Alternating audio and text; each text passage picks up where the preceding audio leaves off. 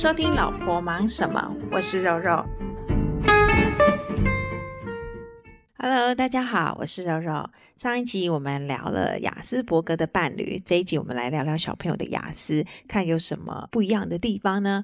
先来欢迎东区最有魅力，只要有上过老师的课都会叼住的语言治疗师丽丽老师。Hello，大家好，我是丽丽连丽文。对，有没有人说上你的课都会叼住？真的耶，我这边的小朋友真的都上很久。对，我就上课非常的生动活泼，不要说小朋友，我是大人我都叼住。看完之后，我就会很想一直问丽丽老师说：“哎，你有没有在开一般的课程？”所以 丽丽、啊，你有计划吗？啊、呃，我觉得这件事情一直放在我的心里面，想要去试着做做看。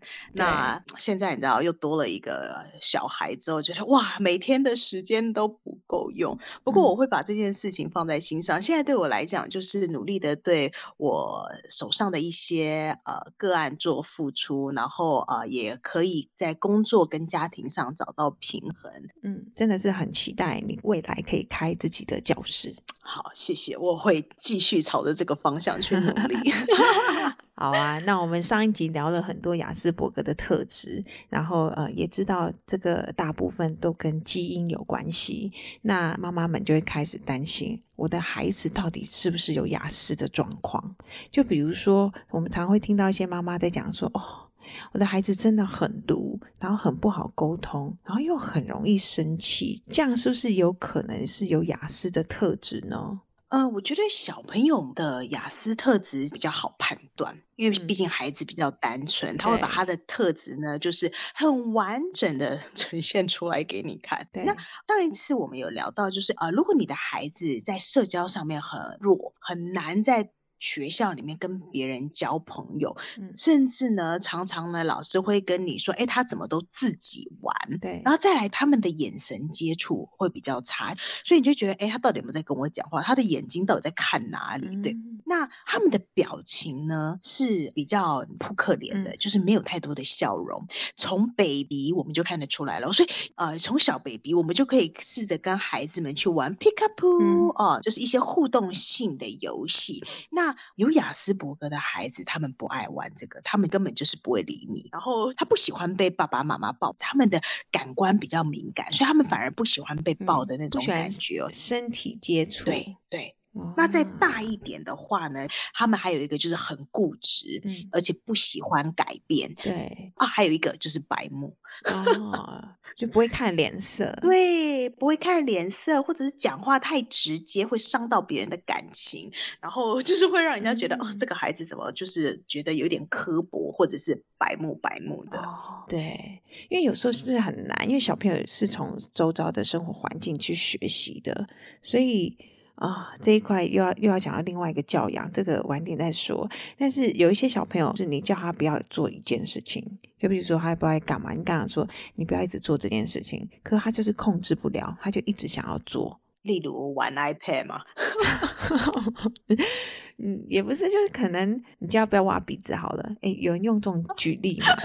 然后他就硬要挖，你说再挖会流血，不要再挖了。可是他已经听到哦，手放下来，可是你一转头他又开始一直挖，一直挖，一直挖，他就是控制不了，一直很想要做。其实有的时候那个挖鼻子是一种舒压啦。嗯就是小朋友他无意识在做这件事情，他其实在舒压。不能好，不能这举例。要说啊、嗯，一直玩头发好了。我们临床上看到比较多有雅思特质的小朋友是那种很焦虑型的，他们会抠指甲、哦、玩头发。哦，抠指甲的很常见。紧张的孩子，对，可能因为情境的改变焦虑啊，或者是 schedule 的改变焦虑啊，所以他们就很容易会有一些重复性的一些行为。嗯、你叫他不要再抠了，你的指甲都已经抠到流血了，不要再抠，他没有办法控制，嗯、他就是。他也是控制不住，对对对，有些也是那种玩游戏，你一定要按照他方式玩，不然他就会开始生气，就变成抓嘛。对，就是积木，我就是要这样子排，你动了我拿积木或者摇了一下，他就会开始崩溃。对对，其实就是桌游对我们来讲是一个很好的媒介，去训练有雅思特质的孩子在呃跟跟别人怎么玩游戏。那当然，刚刚说到的积木也是一个很好的一个方法，嗯、因为它就是一个 open-ended 的 toy，所以有很多不同的玩法。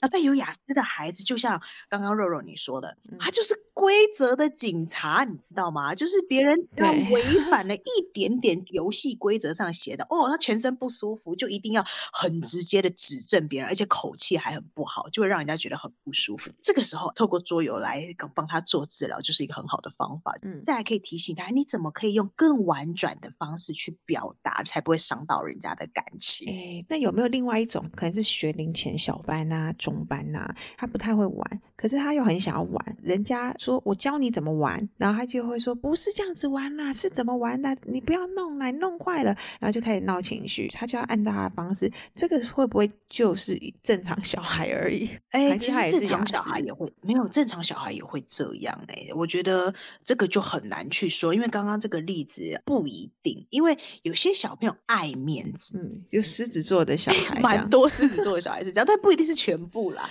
但是就是你知道，呃，就是爱面子的小孩，嗯、然后好胜心强的小孩，比较容易会有这种状况。那当他们有一些情绪上面的问题的时候，你有没有建议我们家长应该怎么做？我觉得，呃，像雅思的孩子，他们很需要被认同、被理解。我们现在在美国最新研究跟呃建议的互动方式，都会常常会需要提醒我们大人。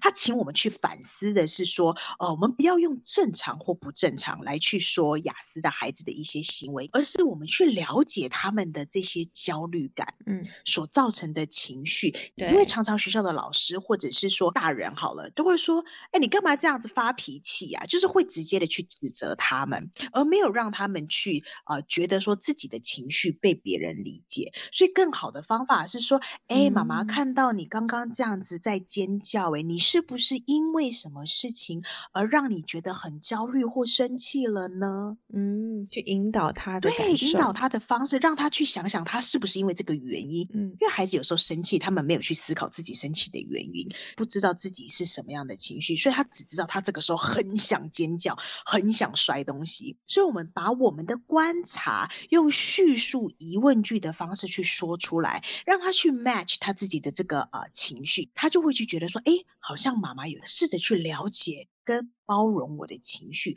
嗯，在这样的情况之下，也建议就是啊、呃，爸爸妈妈或家长在互动的时候，用温柔而坚定的口吻。所以不要去凶他，嗯、你干嘛叫啊？你在叫什么啊？哦，这样子他们会会爆炸，哦、对，对，因为他们就已经情绪很丰富了，你再这样子去刺激他们，没有办法解决问题。所以呃，我们通常就会是呃，让他们呢到一个比较安静的角落，然后呢让他在那边呢稍微可以冷静一下。那我们也会教小朋友一些冷静的方法，比如说深呼吸是一个很好的方法。哎哎，对我们家也是哎，嗯、我们家冷静。的三步骤，第一个步骤就是深呼吸十下。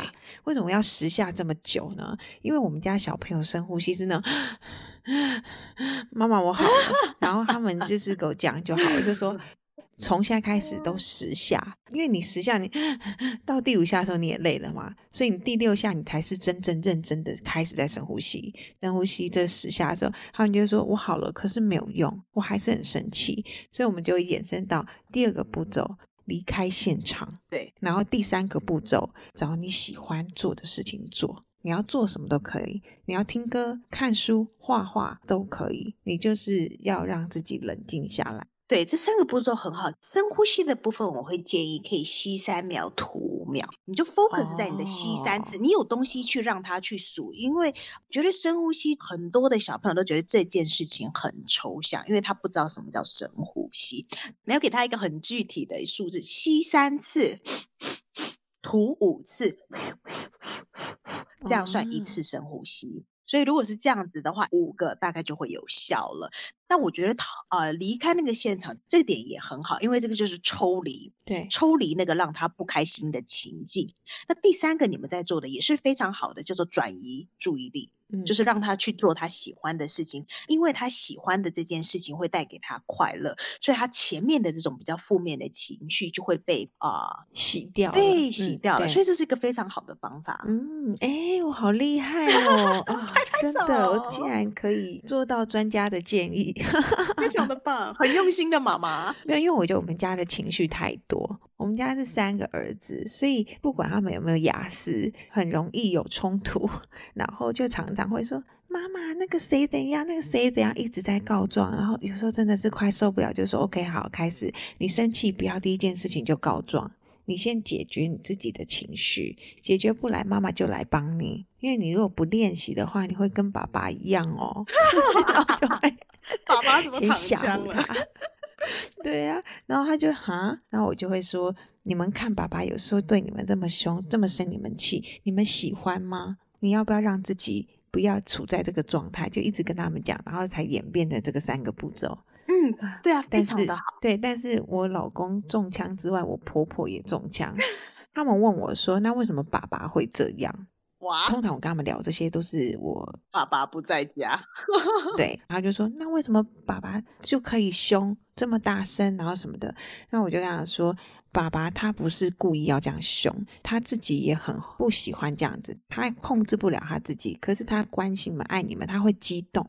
他说那爸爸为什么不练习？我就说小的时候奶奶没有想到有这三个步骤可以教他，而且以前奶奶他们要赚钱。所以他们没有时间这样一直教他们。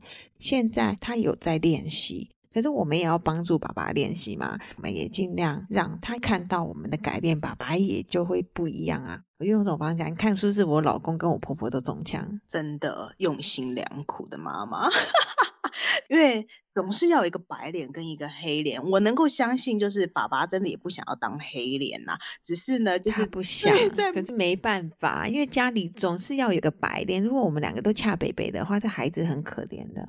对啊，我突然想到，你看，像我老公，他其实个性蛮温和的，嗯、但是呢，在教育我儿子上面，他真的是黑脸呢，就是他是黑脸的，我居然变白脸，我就是想说，哎、欸，哦，好哦，因为我在教育孩子上面其实是比较让他们。有多一点的空间呐、啊，那爸爸是比较严格严谨一点的，知道小孩子他们是会察言观色的，所以呢，当我儿子跟我在一起，他就是哎蛮蛮活泼蛮野的，但跟他爸在一起就很乖，嗯、所以你看还是必须要有白脸跟黑脸呐、啊，嗯、对不对？对，是必须要的。不好意思哦，我们再回到雅思，我们刚刚讲了什么？聊 聊聊到孩子的教养了啊，情绪情绪，好情绪，所以你有建议我们家长应该怎么做？当他们其实有去做到你要求他做的事的时候，雅思的孩子很喜欢被称赞。然后呢，他们其实蛮先入为主的。嗯、他如果跟你第一印象不好，哎，我跟你说，你跟他讲什么他都不想听。